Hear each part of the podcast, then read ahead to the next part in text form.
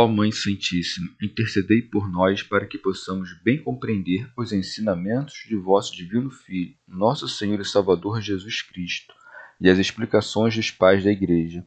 Ó Virgem Imaculada, ofereço-vos este trabalho e peço que abençoais aqueles que o ouvirem, e que seja para a maior honra e glória de Deus. Amém. Senhor Onipotente, purificai o meu coração e os meus lábios vós que purificastes os lábios do profeta Isaías com carvão em brasa, e dignai-vos, por tal modo, purificar-me com a vossa misericórdia, para que possa dignamente anunciar o vosso santo Evangelho. Por Jesus Cristo, nosso Senhor. Amém. Senhor, abençoai-me. Que o Senhor resida no meu coração e nos meus lábios, para que anuncie digna e convenientemente o seu Evangelho. Amém. Evangelho de Nosso Senhor Jesus Cristo, segundo São Marcos. A tempestade acalmada. E disse-lhe Jesus naquele dia ao cair da tarde: Passemos para outra margem. Deixando a multidão, eles o levaram, do modo como estava, no barco, e com ele havia outros barcos. Sobreveio então uma tempestade de vento, e as ondas se jogaram para dentro do barco, e o barco já estava se enchendo. Ele estava na popa, dormindo sobre o travesseiro. Eles o acordam e dizem: Mestre, não te importa que pereçamos? Levantando-se, conjurou severamente o vento e disse ao mar: Silêncio, quieto! Logo o vento serenou e houve grande bonança. Depois perguntou: Por que tendes medo? Ainda não tendes fé?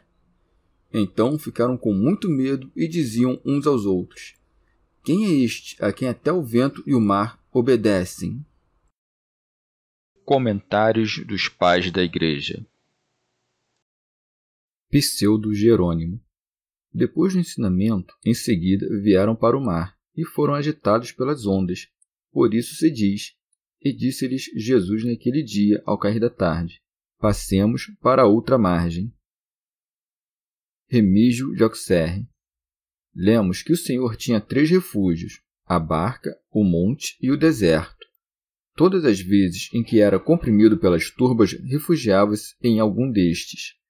Tendo, pois, visto o Senhor grandes turbas ao redor de si e querendo, como homem, evitar sua impertinência, ordena aos seus discípulos que atravessem o mar. Segue-se. Deixando a multidão, eles o levaram do modo como estava no barco são João Crisóstomo. O Senhor certamente tomou consigo os discípulos para que vissem os futuros milagres, mas tomou-os sozinho, para que outros não soubessem que eles tinham tão pequena fé. Por isso, para mostrar que outros atravessavam o mar separadamente, acrescenta: e com ele havia outros barcos. E, para que os discípulos não se ensoberbecessem, por tê-los levado sozinhos, permitiu que corressem um risco, e também para que, com isso, aprendessem a suportar as tentações com virilidade. Daí se segue.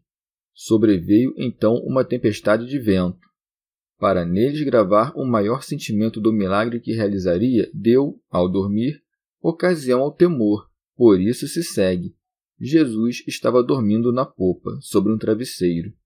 Se, pois, estivesse acordado, ou não teriam tido medo, nem lhe teriam dirigido súplicas quando se ergueu às tormentas, ou não teriam pensado que ele pudesse fazer algo assim.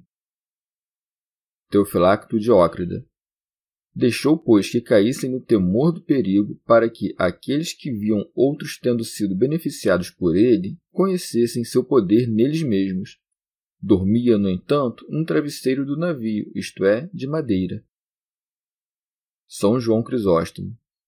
Fez isso dando a conhecer sua humildade e, com isso, ensinou uma grande sabedoria, pois os discípulos que viviam ao seu redor ainda não conheciam sua glória e certamente acreditavam que, levantando-se, ele poderia dar ordens aos ventos, mas que pudesse fazê-lo estando dormindo, não criam de modo algum. Por isso se segue. Eles o acordam e dizem: Mestre, não te importa que pereçamos? Teofilacto Diócrida. Mas, erguendo-se ele, primeiro ameaçou o vento, que causava a tempestade, e as ondas do mar. E isto é o que se acrescenta. Levantando-se, conjurou severamente o vento e disse ao mar: Silêncio! Quieto! Comentários de São Tomás de Aquino em forma de glosa. Hoje, da agitação do mar, levantou-se juntamente um som, que parece ser uma certa palavra do mar, ameaçando um perigo.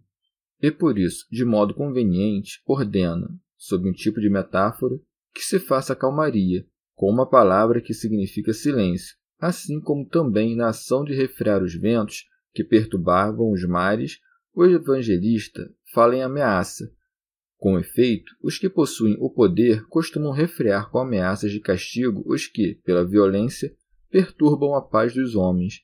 Por isso, dá-se a compreender que, assim como algum rei pode, pela ameaça, conter os homens violentos e com seus éditos apaziguar os murmúrios do povo submetido, também Cristo, sendo o rei de todas as criaturas, coibiu, pela sua ameaça, a violência dos ventos, e impôs o silêncio ao mar, e imediatamente seguiu-se o efeito, Segue-se, pois, o vento serenou, isto é, aquele que tinha sido ameaçado, e seguiu-se uma grande bonança, isto é, no mar, ao qual ele havia imposto silêncio.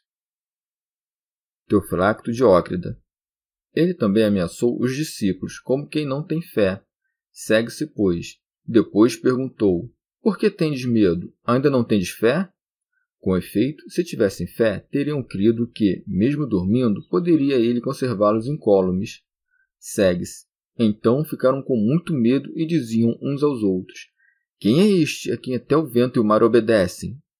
E com efeito, tinham dúvidas em relação a ele, pois, enquanto com uma ordem aplacou o mar, não com um bastão como Moisés, não com preces como Eliseu fizera com o Jordão, nem com a arca como Josué Navé, Consoante a isso, parecia-lhes verdadeiro Deus, mas, uma vez que dormia, parecia-lhes homem. Pseudo Jerônimo. Em sentido místico, a popa é o início da igreja, na qual o Senhor dorme corporalmente, pois nunca dorme aquele que guarda Israel. Pois a popa, sob a pele de animais mortos, contém os vivos, retém as ondas e se consolida pela madeira. Isto é, pela cruz e morte do Senhor, a igreja é salva. O travesseiro é o corpo do Senhor, sobre o qual a divindade está inclinada como uma cabeça. Já o vento e o mar são os demônios e os perseguidores, aos quais ele diz: Cala-te, quando faz cessar como quer os éditos dos reis iníquos. A grande bonança é a paz da igreja depois da tribulação, ou a vida contemplativa depois da ativa. São Beda ou a barca em que subiu se compreende como a árvore da paixão, pela qual os fiéis chegam à segurança da praia tranquila. As outras embarcações que, como se diz, estavam com o Senhor, significam aqueles que estão imbuídos da fé na cruz do Senhor, mas não são agitados pelo turbilhão das tribulações, ou os que, após as tempestades das tentações, gozam da serenidade da paz.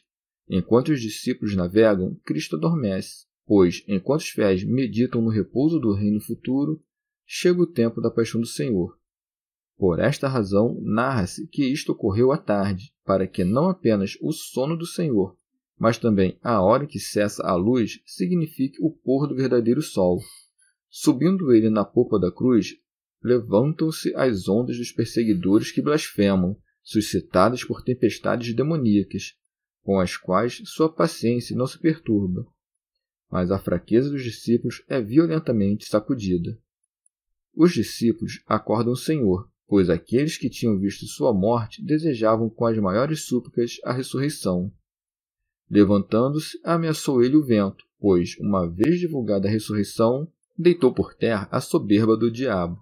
Ordenou que o mar se calasse, pois, ressuscitando, destruiu a raiva dos judeus. Já os discípulos são repreendidos, pois, após a ressurreição, censurou a incredulidade deles. E também nós, quando marcados com o sinal da cruz do Senhor, decidimos abandonar este mundo, subimos na barca com Jesus e esforçamo-nos por atravessar o mar.